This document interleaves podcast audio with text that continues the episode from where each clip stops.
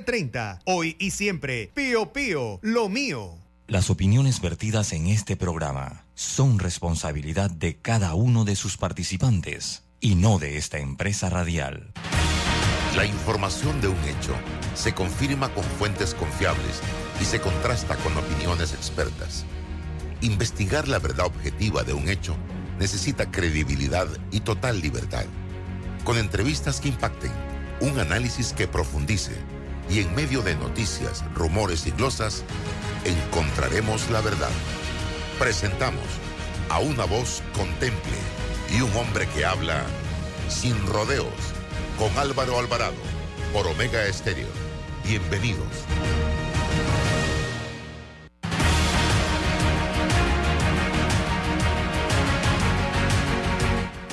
Buenos días, bienvenidos a Sin Rodeos por la cadena nacional simultánea Omega Estéreo en sus dos frecuencias a nivel nacional, 107.3, 107.5.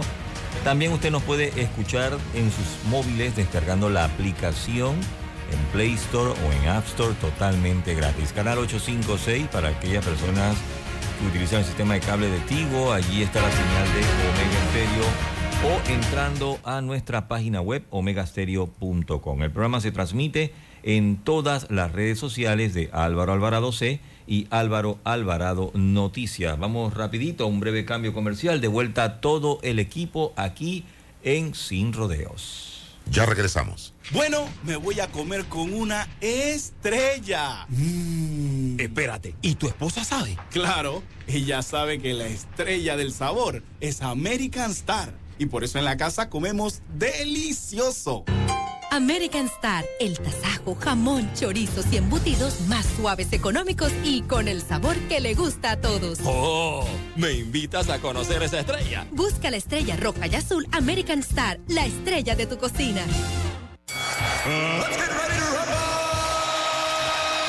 en esta esquina, con colores rojo y amarillo, 100% panameño, pesando 40 kilos, el campeón invicto por mejor rendimiento, campeón de ganancia libra por libra. Pienso Sarascata. Y en la otra esquina, los demás piensos. Estamos listos para la... Y eso es todo. Se retiran. Los demás piensos se retiran, señores. Piensos Sarasqueta, tu ganancia garantizada. Haz la prueba y serás un campeón libra por libra. De venta en los almacenes agropecuarios Melo de todo el país. Está escuchando el temple de una voz que habla sin rodeos con Álvaro Alvarado. Estamos de vuelta.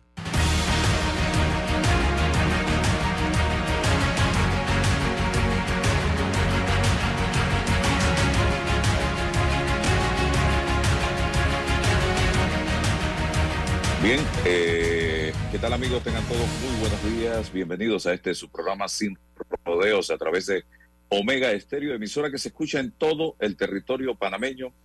También eh, a través de nuestra plataforma de eh, YouTube. Estamos en X o Twitter, también en Facebook y en fanpage para compartir con ustedes toda la información que se genere en esta hora de programa eh, con nosotros Rolando Rodríguez, periodista, y vamos de inmediato, don Roberto, con la entrevista del día. Vuele diariamente a toda Europa en nuestro nuevo Dreamliner, el avión más avanzado del mundo. Reduce hasta 40 minutos el tiempo de vuelo y gracias a la presurización de cabina brinda mayor sensación de descanso y menos jet lag. Air Europa, tú decides. Air Europa presenta la entrevista del día.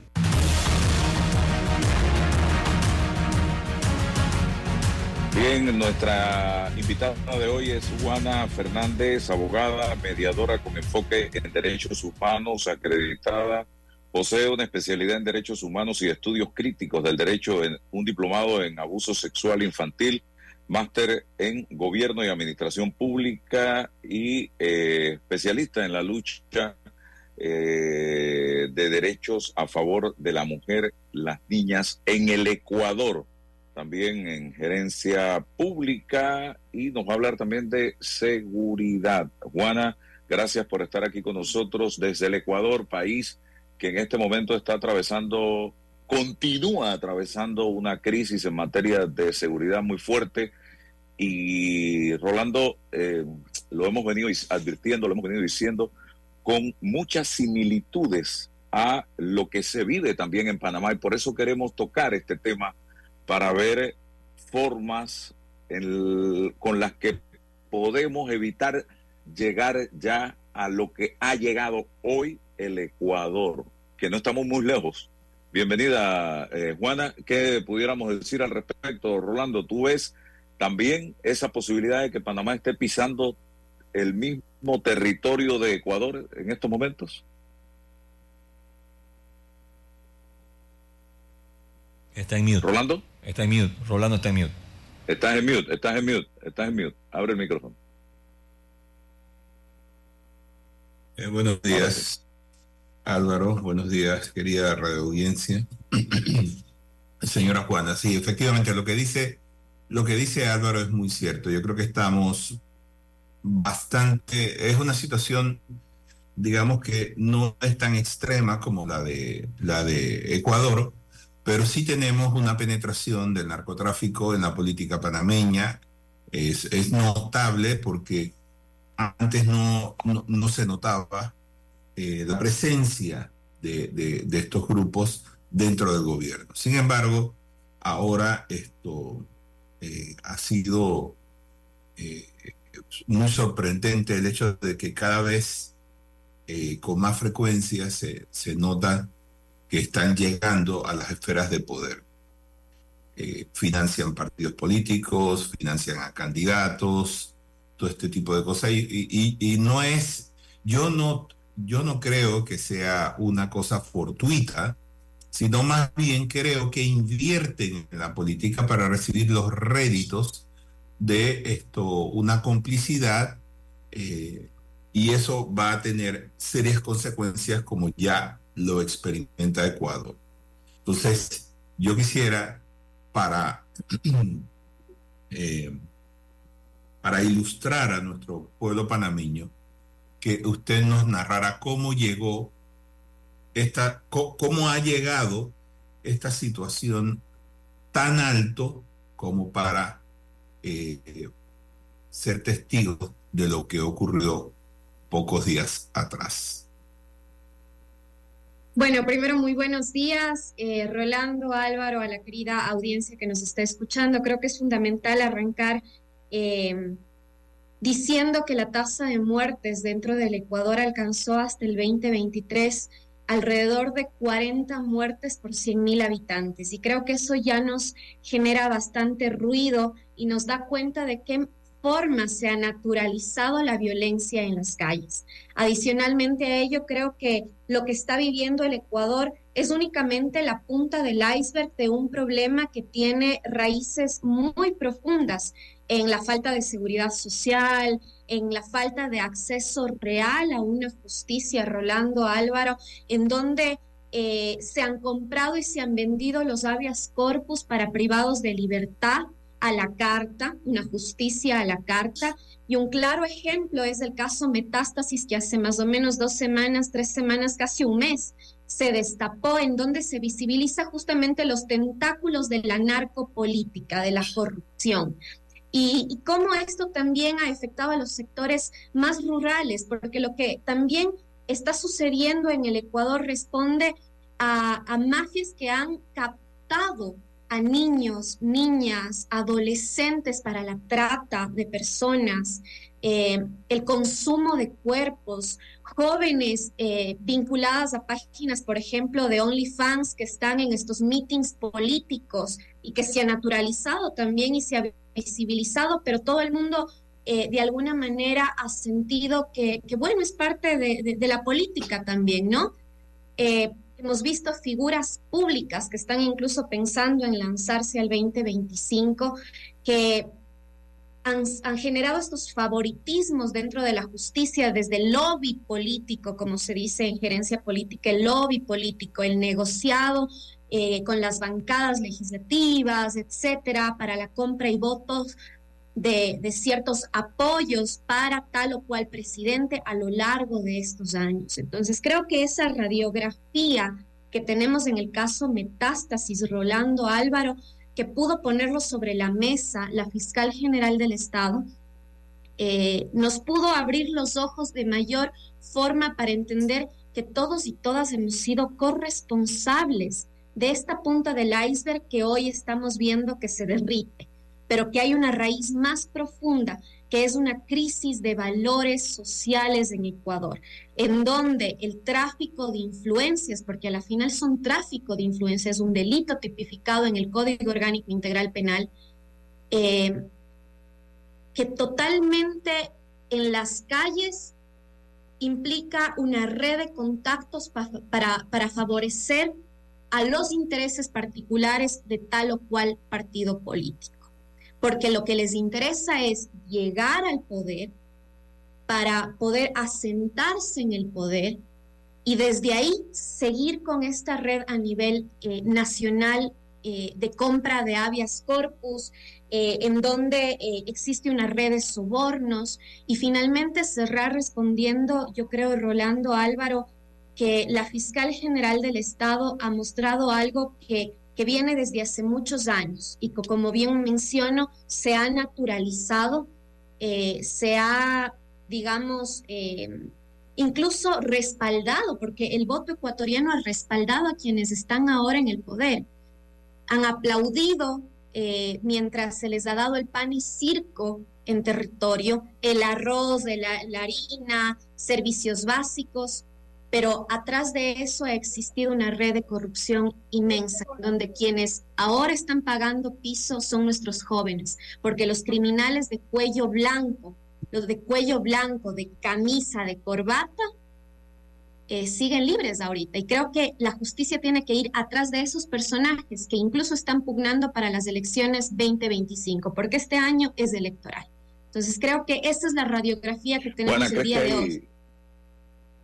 ¿Crees que hay un hartazgo social en este momento generalizado o todavía hay quienes se eh, acostumbraron a vivir eh, en este clientelismo que tú describes? y que van a seguir defendiendo ese estilo de vida? Bueno, creo que hoy sí hay un hartazgo, creo que hay una unidad nacional eh, porque han tocado eh, las fibras más íntimas de nuestra sociedad. Creo que el ver imágenes en donde las personas que ingresan con, con armas, por ejemplo, un canal de televisión, ATC Televisión, son menores de edad, eh, en donde eh, vemos a, niños, niñas, adolescentes, jóvenes, muchachitos con armas, eh, en videos, generando un, clima de terror, nos, nos ha, nos ha movido el corazón. Yo creo que a muchos de nosotros nos ha generado esa conmoción porque nos damos cuenta que a la final la cuerda se rompe por el lado más delgado, y es la pobreza de la gente. Como nunca tenemos en las esquinas la mendicidad, eh, presente, un tema de movilidad humana nunca antes visto. Eh, y creo que no se solventa únicamente con la repatriación tal vez de personas que han, que han cometido actos ilícitos en el país. Creo que el problema es estructural, creo que las soluciones necesitan un plan eh, nacional, una estrategia nacional. Creo que, el gobierno lo está, lo está haciendo bien. Eh, el no negociar, por ejemplo, ya con, con estos grupos terroristas, con, con narco eh, creo que es el primer paso, pero creo que hay que tomar cartas sobre quienes han generado esta crisis. Tenemos gobiernos desde hace años anteriores que han tenido siempre vínculos con la narcopolítica y que, como digo, se ha naturalizado, pero hoy la gente está despertando y creo que ese despertar es porque no podemos seguir pagando vacunas en nuestros negocios. Como ciudadanía no podemos tener una tasa de muertes diarias eh, al amigo, al familiar, al sobrino, eh, porque ya nos está tocando, creo que, que, a los diferentes estratos sociales y claro, ahí es cuando la ciudadanía dice, claro, esto yo, yo lo naturalizaba. Y no es así. Entonces creo que ese despertar de la conciencia social ha provocado también esa, ese involucramiento de la sociedad, el hacer un mea culpa y el tomar también responsabilidades, Álvaro. Y creo que esa, y eso es producto de la crisis que se vivió la anterior semana. Gente corriendo en las calles desesperada mientras los coches bomba explotaban a diestra y siniestra, cárceles, todas las cárceles del país tomadas, rehenes. Ayer, ayer se encontró ya a uno de los policías que estuvo como rehén en uno de los UPCs que se explotó. Entonces creo que, que la gente está teniendo ese despertar y, gracias a Dios porque si no la conciencia se estaba cauterizando, nos estábamos haciendo ajenos a la política pública. Señor Juan, quisiera preguntarle, eh, ¿cuál ha sido el papel de los medios de comunicación frente a la situación que usted describe, describe que eh, lleva ya años en esto? ¿Cuál ha sido el rol de los medios de comunicación? Y en, las redes sociales.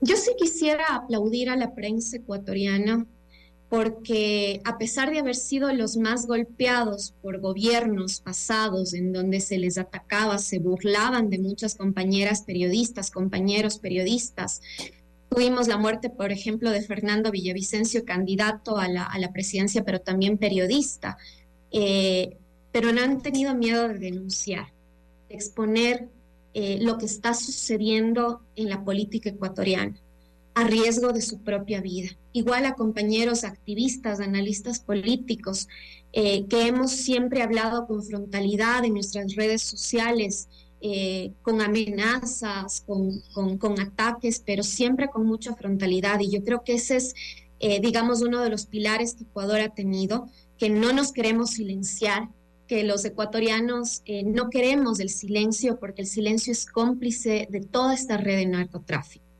Ahora, lo que sí es verdad y creo que hay que, que, hay que hacer también ese jalón de orejas eh, es esta apatía, ¿no? Mientras a mí no me toque, estoy ajeno al problema. Pero quienes hemos estado en la trinchera sabemos el riesgo que nuestras vidas han corrido permanentemente al exponer y al denunciar el problema de la narcopolítica en el país. Em, y creo que es una cuestión de amplificar el mensaje y de generar una sensibilidad eh, y un espíritu elevado en la, en la, sociedad. Eh, así que el rol de la, de la prensa ecuatoriana juega un papel fundamental. De igual manera, muchos periodistas, por ejemplo, yo aplaudo el rol de, de Coavisa a través de sus periodistas quienes em, dejaron por sentado que es necesario no nutrir el terror, e hicieron incluso varios de ellos videos en redes sociales solicitando a la gente que no compartamos porque esos videos en donde se siembra el terror es justamente lo que nutre el poder de estas bandas narcodelincuenciales. Entonces yo creo que el rol del comunicador social es fundamental y es digno de aplaudir. Aquí en el Ecuador muchos de nuestros periodistas han expuesto su vida para sacar estas redes de narcopolítica a la luz. ¿Qué hizo Rafael Correa, a quien hoy estamos viendo muy activo desde el extranjero para hacerle realmente frente a este problema que no comienza con el presidente Novoa? Eh, un Correa que anda fuera del país cuando tiene que ir a rendirle cuentas a la justicia ecuatoriana. Y hoy tiene la respuesta y la solución a todos los problemas, cuando fue 10 años presidente de ese país. Sí, yo creo que a veces gobernar se confunde con negociar, eh, transar, porque hay una supuesta paz cuando transas con grupos delictivos. y, claro, mientras hagas infraestructura para la gente, elevas tu perfil político pero comienzas a generar una montaña que tarde o temprano ese castillo se va a desplomar porque no hay una base sólida. Entonces creo que Novoa está enfrentando una crisis de institucionalidad que viene de años anteriores. Hay fotos, hay registros de, y hay una sentencia también que, que, pone eh, ante la ciudadanía y ante la comunidad internacional eh, de qué manera se fue permeando la corrupción dentro del Ecuador a través del gobierno de Rafael Correa. muchos funcionarios involucrados, eh, y no solamente de él, también de, estos últimos años, ¿no? Eh, se fue naturalizando, vuelvo y repito, dentro de la institucionalidad pública estos niveles de tráfico de influencias y de negociados, por ejemplo, con los habeas corpus. Eh, jueces que, fallaban según se les pagaba y según se les depositaba en las cuentas, fiscales que implantaban evidencia, por ejemplo, en el caso de, de, Norero, em, por cadenas, eh, y eso lo exponía la fiscal general. Este problema se naturalizó a tal punto en este gobierno de, Rafael Correa, que transó con estas pandillas, que transó con, con, estas personas. Hay una fotografía, por ejemplo, que a mí me sorprende, que, está eh, Norero con, Rafael Correa como parte de las juventudes revolucionarias.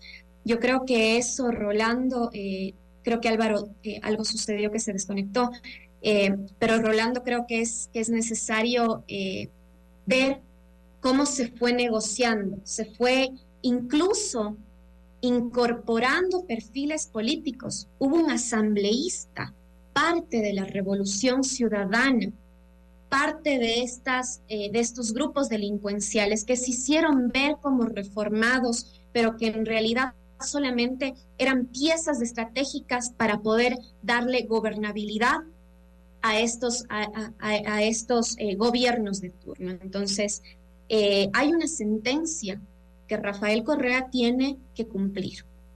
Y creo que es responsabilidad de la justicia en estos momentos poder ejecutar esa sentencia. Y creo que algo adicional, Álvaro, a mí me parece inaudito que un político eh, no tenga autodominio, dominio propio, dominio propio y un espíritu superior para gobernar. Lo que sucedió el otro día con un compañero, creo que colombiano, eh, periodista, en donde explota de una forma pasional o sea, la falta de dominio propio no puede, eh, no puede estar presente en un gobernante. Yo creo que incluso esto nos hace un llamado a ver a qué, a qué figuras políticas estamos respaldando. Una persona que ataca, que insulta, que grita, que interrumpe. ¿Es la clase de política que queremos o necesitamos políticos con escucha asertiva, con sabiduría, con entendimiento, porque para gobernar una nación a veces vamos a tener que hacerle frente a las mafias, como se lo está haciendo ahorita desde, desde Novoa. Decir no, ok, yo no voy a transar, yo no me voy a sentar a dialogar con ustedes, porque es necesario hacer eh, frente con total transparencia y un bloqueo, porque si negociamos y si seguimos en esta red de paciencia, eh, seguimos permitiendo, siendo permisivos eh, y haciendo crecer este, este, este iceberg. Entonces, Álvaro, yo sí soy muy crítica, muy crítica con la actitud eh, de Rafael Correa. Creo que todo corazón necesita cambiar siempre y puede cambiar, porque la iniquidad del corazón es el origen y el orgullo y la soberbia es el origen para que un gobernante o un expolítico o un político no pueda comprender sus errores o dimensionar sus errores. Entonces creo que ese baño de humildad para aceptar de qué manera yo formé parte de una red directa o indirectamente es indispensable para la transformación del tejido social el aceptar con, mi conducta como ciudadano, como político, como gobernador, ¿qué hice yo para inyectar eh, en esa crisis eh, con mis actitudes, con mis acciones. Y creo que lo que pasó, por ejemplo, el otro día cuando se le preguntaba si es que quiere ser presidente o no, esa agresividad, esa reactividad, esa violencia, la gente ya no la quiere, ya no la necesitamos. Entonces, eh, sí hago un, jalón de orejas en ese sentido, querido Álvaro. Perdón que me extendí. Rolando, tranquila. Bueno, he observado algunas descripciones que esto valdrían la pena examinarlo eh, de acuerdo con nuestra realidad. Usted ha hablado de falta de seguridad ciudadana, un problema que también nosotros sufrimos justicia a la carta. Aquí en Panamá no puede ser más evidente ese asunto, al menos durante las últimas décadas. Compra de votos, un problema que vemos todos los días y desde que este, este gobierno se instaló empezó a hacer una campaña política derivada de fondos del Estado, pero disfrazadas como obras sociales. Hay una crisis de valores en Ecuador, aquí en Panamá también existe. Hay el pago de sobornos, hay subsidios, hay corrupción, hay indiferencia de la sociedad. Panamá recientemente esto rechazó una mina eh, y la existencia de, de otras más que estaban en camino. Y eso nos ha dado un poco de esperanza porque fue un movimiento que nació de la voluntad de los jóvenes en Panamá. Es decir, que de alguna manera hay un, despertar, pero lo cierto es que la sociedad panameña en general está eh, muy indiferente frente a la situación política que hay en Panamá. Es decir, no creo que sea una indiferencia, eh, porque sí veo un movimiento en las redes de rechazo, pero ese rechazo es virtual, o sea, se manifiesta de, de, manera virtual, cuando yo creo que debe, en, deben existir los mecanismos para que esa virtualidad llegue a nuestra realidad. Usted también habló de una crisis institucional, es la misma que sufrimos nosotros aquí en Panamá. Tenemos una severa crisis institucional que nos está llevando precisamente a eh, esa penetración de, la, de, los narcos a nuestra política. Expresidente condenado, expresidente que se sale de sus casillas. También tenemos eso. Con, con el agravante de que además recibe el apoyo de muchísima gente en Panamá que, habiendo cerrado sus ojos a la realidad, eh, eh, lo sigue con más fe que con razón. Entonces yo veo ya una gran similitud entre las cosas que están ocurriendo o, o, la situación que ha llevado a, Ecuador hasta estos extremos y la situación que vive Panamá. En otras palabras, estamos a corta distancia de que cosas como estas empiecen a manifestarse. No creo que con tanta, eh, eh, con tanta eh, notoriedad, pero creo que sí va a seguir eso y en algún momento esto hará crisis, ¿no? Sí, esto, y... y... muchas personas, y muchas personas, perdona Juana, Rolando, muchas personas eh, que están buscando llegar a un cargo público, ya principalmente a una asamblea que te da ciertos niveles de inmunidad y privilegios. Y que, y privilegios y que todos en las sabemos que no andan en buenos pasos y que se sospecha están vinculados a el crimen organizado. Eh, entonces, eh, no es que van con intenciones de eh, mejorar las condiciones de los circuitos electorales o del país eh, al que representan, no. Se sabe perfectamente que están haciendo lo humanamente posible con todo el dinero que tienen para simple y sencillamente llegar a la asamblea y alcanzar esa protección, esa inmunidad para seguir haciendo de las suyas. ¿Qué sí, te parece, Juan? Y, Al, y Álvaro, eh, yo sumar a lo que eh, tanto Rolando como tú mencionan, algo, algo que está de fondo. Ya no podemos hablar solamente de seguridad y estrategia de defensa nacional desde el porte de armas, desde el salir a, la, a las calles para defender eh, la democracia, que en estos momentos, por ejemplo, en el Ecuador, es correcto por la crisis que se está dando. Pero, por ejemplo, en países como, como, como el de ustedes o en otros países de Latinoamérica en donde todavía no hay un detonante, un fuego encendido de forma tan, tan visible, se puede trabajar desde la base social. Y es urgente hacerlo porque eh, tenemos que trabajar desde el enfoque de seguridad humana. ¿Y qué quiere decir la seguridad humana versus la seguridad nacional? La seguridad humana tiene que tener todos estos pilares, entendiendo que el, que el hombre, la mujer, em, el, ser humano es el centro de la política pública. Es decir, cómo está la educación, la real educación, las mallas curriculares en las, universidades, en las escuelas, en los colegios. Por ejemplo, yo recuerdo, eh, Álvaro, y no sé si a ustedes les, les pasaba allá en su país, nosotros, por ejemplo, teníamos una materia que se llamaba cívica, me acuerdo, en mis años de colegio, ¿no? Eh, ¿En dónde está eh, ética y valores? ¿Qué pasó con esas materias en nuestros hogares cuando teníamos a papá, a mamá presentes? Pero cuando existe una necesidad en donde papá, mamá tienen que salir o, quienes fungen en el rol de cuidadores de los niños, niñas en casa, eh, y ahora con las tecnologías, se deslinda esa responsabilidad parental, ¿sí? En donde nuestros niños quedan sobreexpuestos a las redes sociales, a la pornografía, al engaño pederasta, porque esta gente, por ejemplo, les capta mediante redes sociales les capta, les va a visitar en los, se hacen amigos eh, dentro de los barrios, cuando no existe esa responsabilidad parental de cuidado.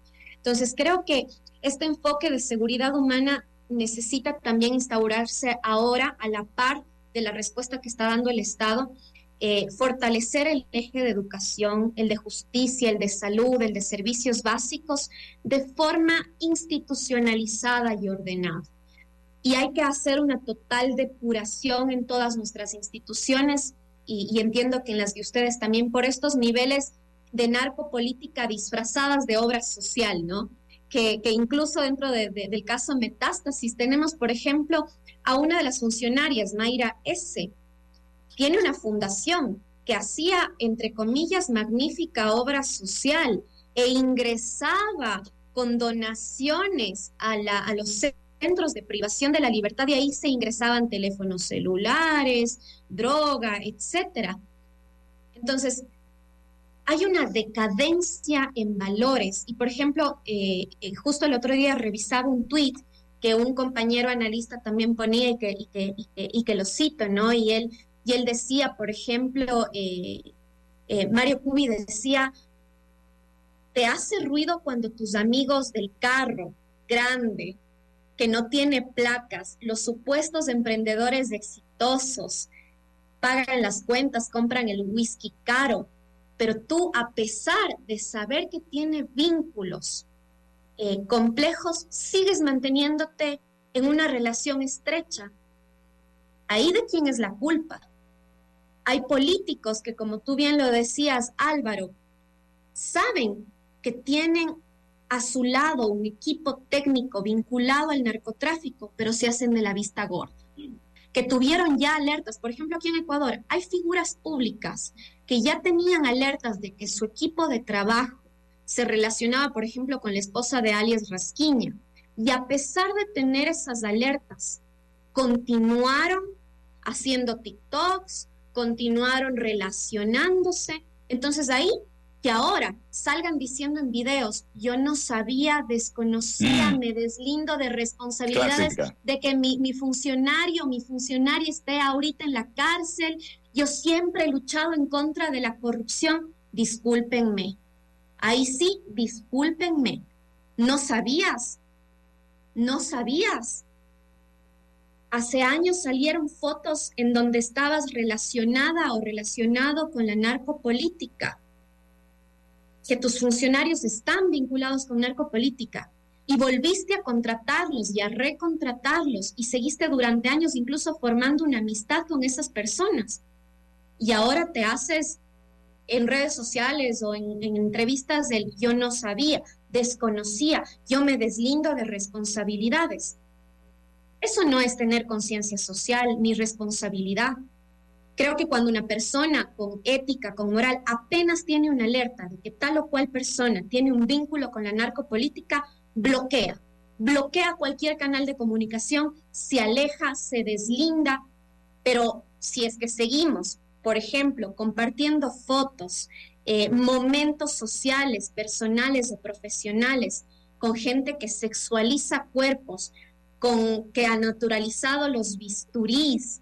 Eh, el otro día veía una foto y me compartían una foto que yo decía, Dios, no puedo creer, en una reunión de un organismo que no solamente actúa a nivel nacional en Ecuador, sino también internacional, jóvenes, peladitas vinculadas a OnlyFans,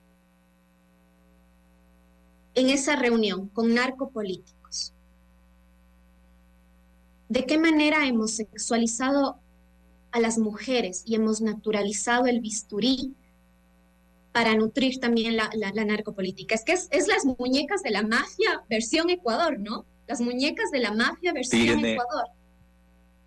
Tiene Daniel Novoa el carácter, el temperamento, la energía, la fuerza el apoyo, la decisión para enfrentar y acabar de una vez por todas con todo esto. Y ese, esa fuerza, esa energía la necesita también de par y ese apoyo de parte del pueblo, pero también del ejército del Ecuador, porque en la medida en que el ejército, las Fuerzas Armadas ecuatorianas, le den la espalda, está listo. Y también hay gente dentro de los organismos de seguridad del Ecuador vinculadas a todo esto, y eso no lo podemos negar, como hay en muchos de nuestros países. Creo que un buen movimiento de Novoa fue, fue colocar, por ejemplo, delante de las Fuerzas Armadas a un ministro que es civil, pero que tiene formación, por ejemplo, en defensa y seguridad israelí. Creo que fue un puntazo el lograr poner a una ficha que está ajena desde el sector privado, ajena a las Fuerzas Armadas y a la policía, porque también son filas que se tienen que depurar. Eh, por ejemplo, quienes han estado a cargo del SNAI, hoy tenemos a una exdirectora de una de las cárceles jugada, ¿sí? Nadie sabe en dónde está la directora de, la cárcel de Guayas, o sea, nadie sabe dónde está. Entonces, son gente y son elementos que han estado sirviendo a las Fuerzas Armadas, a la policía, en el SNAI, y que también han estado vinculados con la corrupción. Y que creo que ahora eh, Novoa está haciendo movimientos estratégicos en el tablero político y público. Uno, el colocar figuras por ejemplo, en sus ministros, que no han tenido de cierta manera vínculo con eh, ningún caso de corrupción y que son figuras frescas, nuevas, decisorias. Creo que el rol de la ministra Palencia es exquisito en cómo reaccionaron inmediatamente con, el, con la fuerza pública para restablecer el orden. Y creo que la juventud eh, de, Novoa no puede confundirse con inexperiencia, porque más bien él está demostrando un espíritu superior, una responsabilidad, una audacia, eh, está desafiando al status quo. Y creo que eso es necesario en el momento presente de la política ecuatoriana. Ahora, a la par, creo que nos estamos olvidando a Álvaro Rolando de una figura que también necesita muchísimo apoyo y protección y respaldo de parte de la ciudadanía y es la fiscal general del Estado. Porque nos caiga bien, nos caiga mal el presidente de la República o la fiscal general del Estado, aquí se trata de depurar la justicia, de depurar eh, el sistema eh, del Estado, de cómo ha estado operando y lograr restablecer una institucionalidad. Entonces, em, creo que es necesario también el respaldo en todo este caso de corrupción que está destapando de Norero, Fito, Colompico, Mayra S., etcétera, entre otras figuras de la narcopolítica para que se pueda visibilizar también que otras figuras están pendientes de, vincularse, ¿no? Eh, y que otras figuras tienen también metida la mano dentro de toda esta narcopolítica. Entonces creo que el respaldo al presidente de la, de la República y a la fiscal general del Estado no es opcional, es imperativo, Álvaro. Creo que el respaldo para que ellos dos puedan ejercer sus acciones en la justicia y en el eje del Ejecutivo es necesario. Creo que la interesa con la que están afrontando la situación es admirable, es totalmente admirable y creo que también es un, un, llamado para que ellos, tanto en su vida privada como pública, sigan manteniendo esa ética, esa integridad, esa coherencia, porque todo el pueblo ecuatoriano está depositando nuevamente la confianza para que ellos puedan actuar con, con adecuado discernimiento. Y, es un llamado también a la, ciudadanía que empiece a bloquear esos vínculos con cualquier persona que esté relacionada con el narcotráfico y que si se tiene información se acude inmediatamente a la policía, a las Fuerzas Armadas, a la, a la, a la, a la Fiscalía General del Estado, a poder brindar esa información, porque hoy en día necesitamos que esa información salga a la luz. Eso, mi querido Álvaro, mi querido Rolando. Rolando.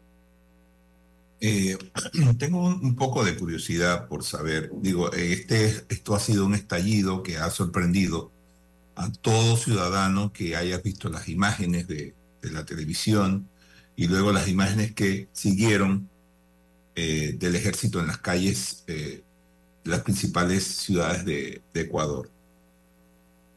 Pero me pregunto ahora, ¿cuál ha sido no la reacción virtual, sino la reacción física de la sociedad ecuatoriana frente a estos hechos que acá en Panamá eh, sorprendieron muchísimo y estoy seguro que en otros países más.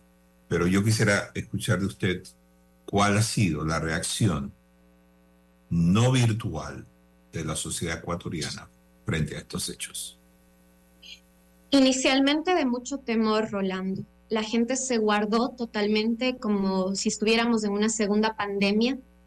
Eh, nos guardamos, eh, pero creo que luego hubo un sentimiento de mucha unidad nacional. Y, eso es hermoso, Rolando, porque las crisis eh, sacuden conciencias y también tenemos, nos plantean dos opciones. La primera, el tener un temor y nutrir al enemigo desde el temor y nutrir ese mundo caído desde el temor, es seguir nutriendo ese poder. O la segunda opción, Álvaro y Rolando, que es volver a lo íntimo del corazón, a ese temor santo y a ese espíritu de comprender que hay un problema estructural con el que tenemos que combatir y que aquí hay un enemigo al que hay que señalar y que cerrando mis negocios, cerrando, dejando de ir a trabajar, eh, no estoy inyectando también la movilización y ese avivamiento en la nación. Eh, ha dolido como eh, mujeres jóvenes, mientras algunos estábamos guardados, y ahí se ve las desigualdades sociales también, tuvieron que, obligarse a ir a trabajar porque si no ese día no comes, así de simple.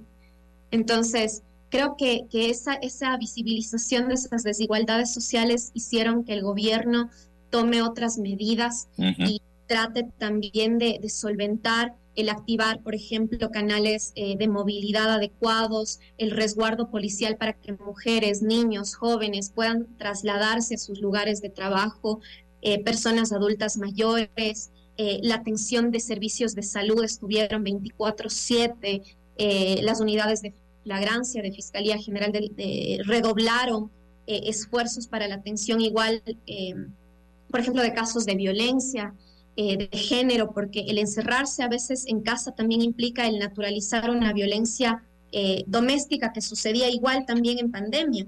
Entonces era convivir con tu agresor. Entonces creo que ese redoble de esfuerzos desde diferentes aristas han permitido que nuestros niños también estén seguros, por ejemplo, con clases virtuales. Eh, y creo que ese clima de seguridad, de que el Estado está predispuesto a protegerte, hizo que la ciudadanía empecemos a sentir que teníamos que desarrollar nuestras actividades de forma normal y que no se trataba ahorita de camisetas políticas, sino del apoyo y la obediencia a lo que el presidente de la República estaba dando como disposiciones y directrices. Em, y que había que extirpar un cáncer eh, mucho más grande, que no es solamente el desarme de, estas, eh, de estos grupos u organizaciones terroristas o la captura de estos narcocriminales que están huidos, sino apuntar a cómo eh, eh, podemos fortalecer la educación, el acceso a la salud, el acceso a la justicia de manera adecuada, de qué forma fortalecemos también una verdadera rehabilitación social, porque las cárceles son escuelas del crimen en el Ecuador. Eh, los criminales tienen las llaves, las llaves, Rolando Álvaro, por ejemplo, en la cárcel de Turi, tenían las llaves para pasearse a diestra y siniestra, incluso para pasar compañeras eh, mujeres privadas de la libertad a sus pabellones para trabajo sexual. Entonces, esas son cosas que han estado naturalizadas y que han, sido secretos a voces, que gobernadores han expuesto públicamente y han dicho, tenemos el conocimiento que hay un tema de trabajo sexual, en, por ejemplo, en las cárceles, en la cárcel de Turi, tenemos conocimiento que, que, son los privados de la libertad quienes tienen las llaves de, la, de los pabellones, pero nadie hacía nada. Ayer llegaron los, las Fuerzas Armadas a las cárceles, retomaron el control de las cárceles, comenzaron a hacerse requisas, y, les puedo dar hasta cifras que, que justo quería compartirlas. El Estado ecuatoriano logró hacer más de 12 mil operativos a corte de ayer, Álvaro, Rolando, a corte de ayer, se pudo detener a 1.327 personas vinculadas a estos grupos eh, eh, terroristas, 32 eh, operaciones, 11 policías liberados, 27 personas privadas de la libertad recapturadas que habían huido durante estas noches de, estas noches los amotinamientos, ¿no? 491 armas de fuego incautadas, eh, creo que esas, esas cifras nos dan seguridad y lo más importante y estratégicamente que el gobierno ha hecho es mantener informada a la ciudadanía por canales oficiales, brindar cifras estadísticas precisas que han permitido que la ciudadanía pueda ver ese trabajo macro y poder salir a las calles y poderse sentir seguro. La gente está transitando con total normalidad en estos días a partir del día jueves, viernes se, regularizó el tráfico, eh, ya no han habido coches bomba. Entonces, todo ese aparataje institucional que se volcó para poder dar seguridad y hacernos sentir seguros y la unidad nacional para decirle, a mí no me van a hacer tener miedo como ciudadano, yo quiero trabajar, abro mi negocio, a mí no me van a sobornar, a mí no me van a vincular con este tipo de, actos delictivos. Aquí estoy para dar la cara, aquí estoy para sacar adelante mi país. Creo que ha sido necesario y ha demostrado que el ecuatoriano cuando se une hace la fuerza.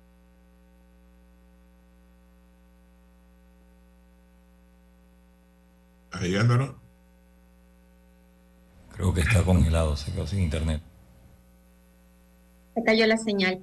Pero bueno, em, creo que algo que Juana, cuando los países llegan al nivel ya. Eh, ¿Ah? ahí, ahí, te escuchamos, ¿Sí? ¿Me escuchan? Sí. sí. se cortó por un momento. Hola, hola. Ok, sí. Eh, sí, eh, muchas veces cuando los países, ¿estás escuchando? Estoy tratando de ubicarme mejor. Sí, muchas veces cuando los países llegan a estos niveles, recordemos el caso del Ecuador, en su digo del Salvador,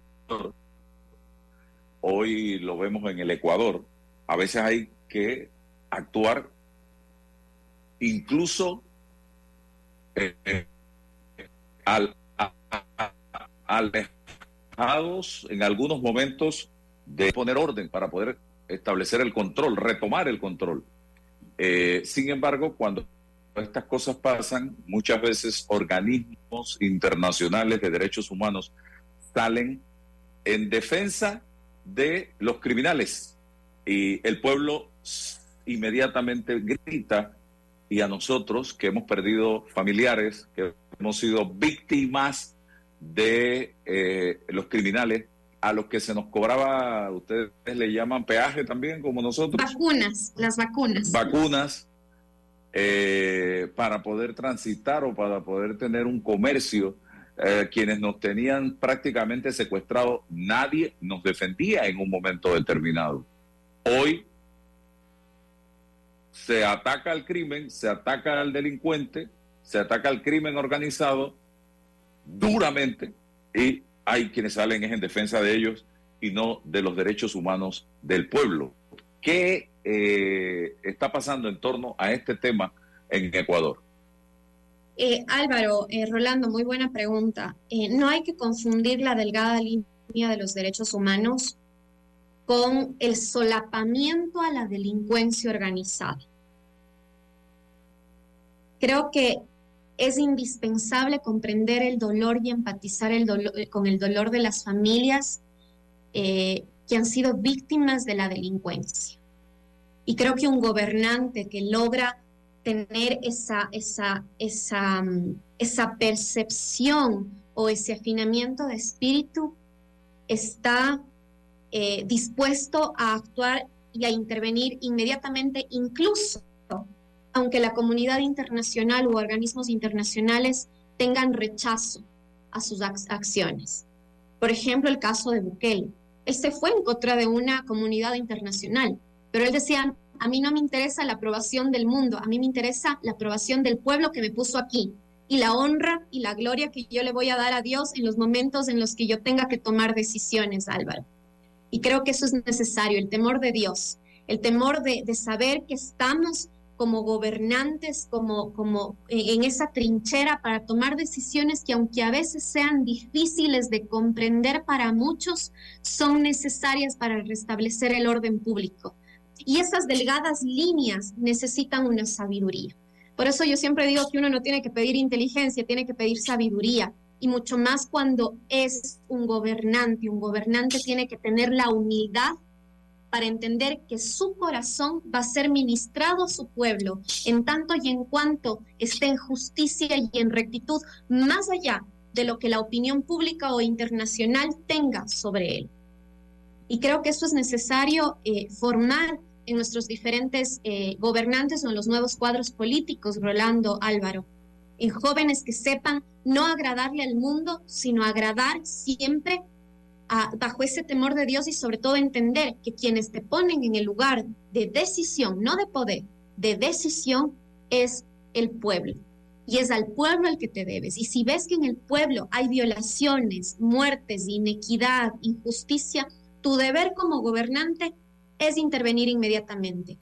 Claro está que las Fuerzas Armadas y la policía tienen que tener reglas de enfrentamiento. Desde el contexto internacional y desde el paraguas de estándares de derechos humanos internacionales, Álvaro, hay reglas de enfrentamiento, la proporcionalidad, la legalidad, eh, el ataque con armas letales en tanto y en cuanto sea indispensable y siempre eh, que civiles estén en amenaza.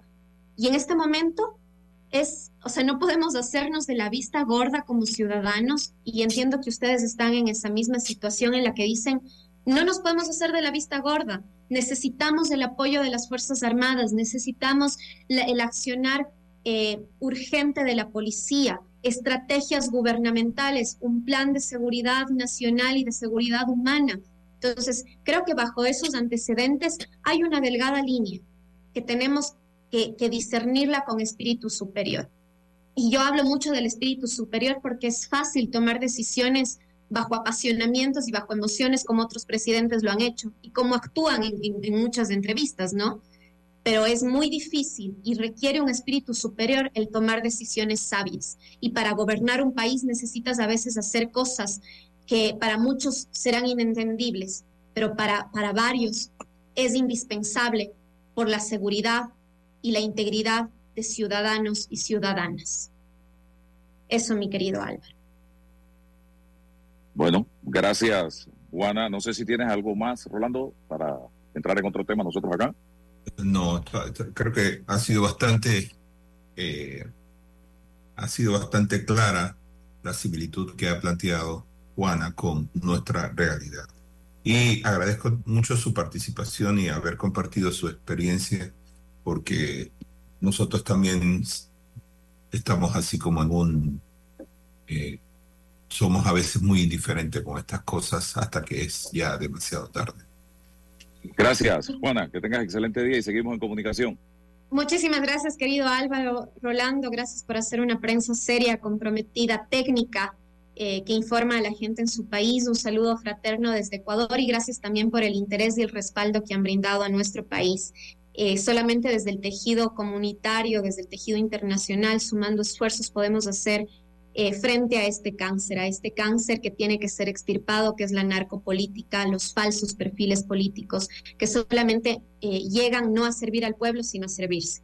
Creo que es momento de despertar en nosotros esa conciencia social, esa conciencia como países de que podemos hacer una nueva política, una política de la empatía, una política que tenga mucho sentido común, una política con sabiduría. Muchísimas gracias Álvaro, muchísimas gracias Rolando. Un buen día.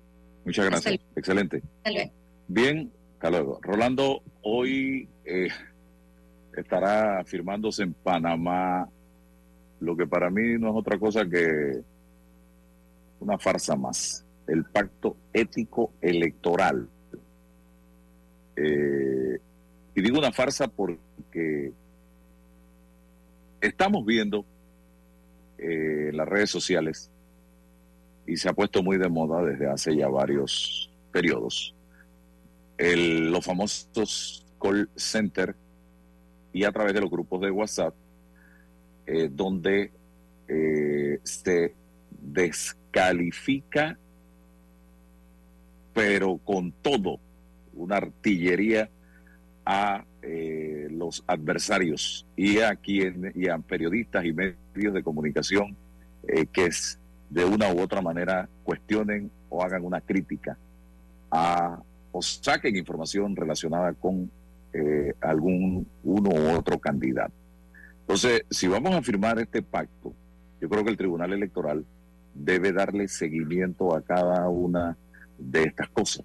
Porque una cosa es la campaña negativa, donde tú destaques cosas ciertas de los candidatos a puestos de elección, y otra cosa es la asquerosa campaña sucia que eh, se desarrolla a través de las redes sociales eh, desde hace años y que muchas de esas plataformas están creadas fuera del país, en Perú, en Rusia, en la India, en otros países del planeta y actúan en la distancia eh, de manera permanente.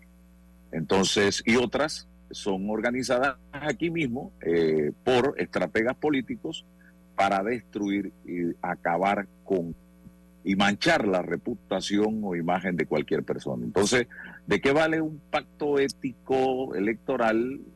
Un papel, el papel lo aguanta todo, si no vamos a ser contundentes con el tema de las campañas sucias, que es muy diferente a la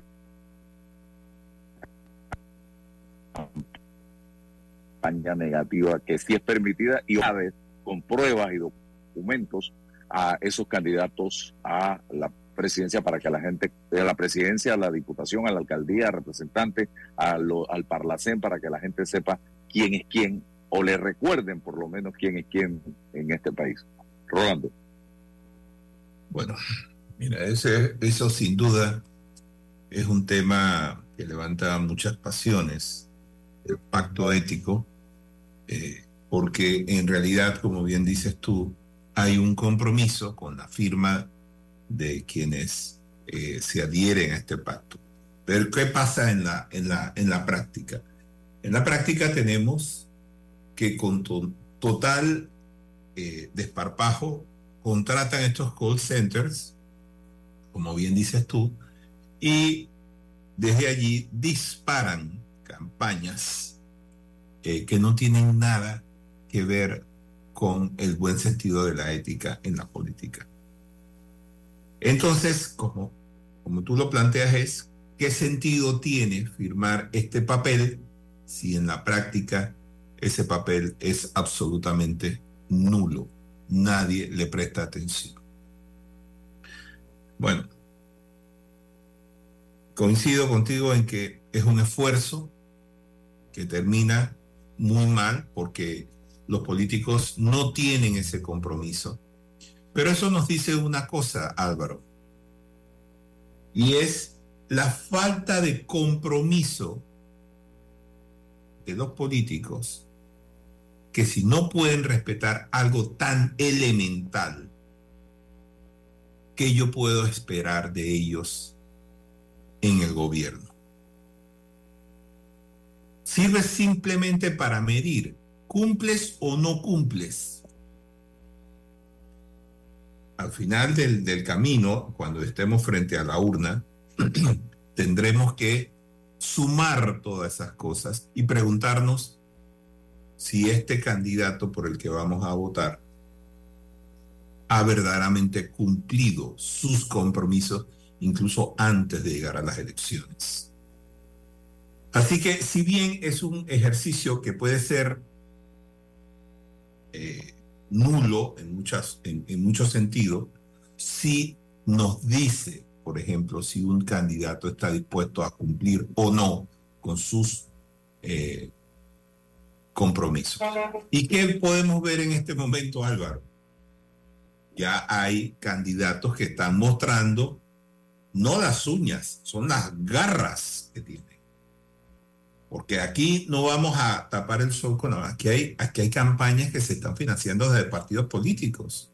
Aquí hay gente que está siendo pagada para aplaudir las tonterías que muchos de ellos dicen. Y aquí hay gente que está contratada para difamar a sus críticos o a los críticos de sus patrones. Entonces, evidentemente, y claro, necesitan irse a Rusia, a Ucrania, a Venezuela o a El Salvador a ubicar estos call centers porque sería la gran vergüenza que después de haber firmado el pacto se descubra pues que tiene un call center que hace bellezas en las redes sociales. y nosotros ya fuimos testigos de un de, un ex miembro de un, de un partido que denunció la existencia de un call center. Y ahí está. Sigue allí operando como si nada.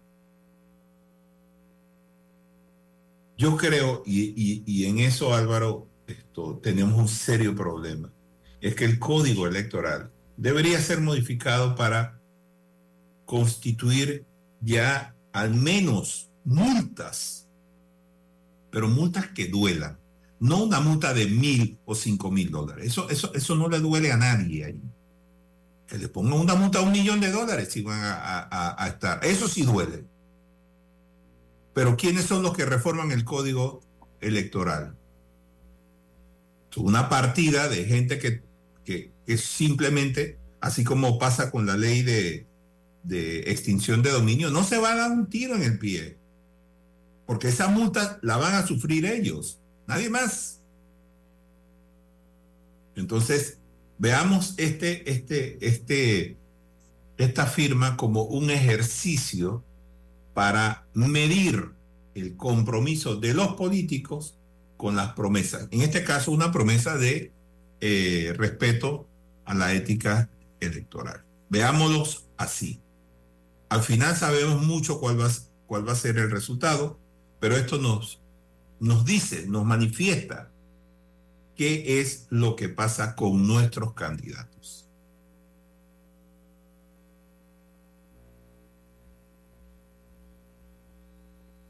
Eh, ¿Me escuchas, Álvaro? Muy bien, muy bien. Bueno, se nos acabó el tiempo, si Dios nos da. Sí, gracias, se acabó el tiempo. Hasta mañana. Bueno, hasta mañana. La información de un hecho se confirma con fuentes confiables y se contrasta con opiniones expertas. Investigar la verdad objetiva de un hecho necesita credibilidad y total libertad. Con entrevistas que impacten, un análisis que profundice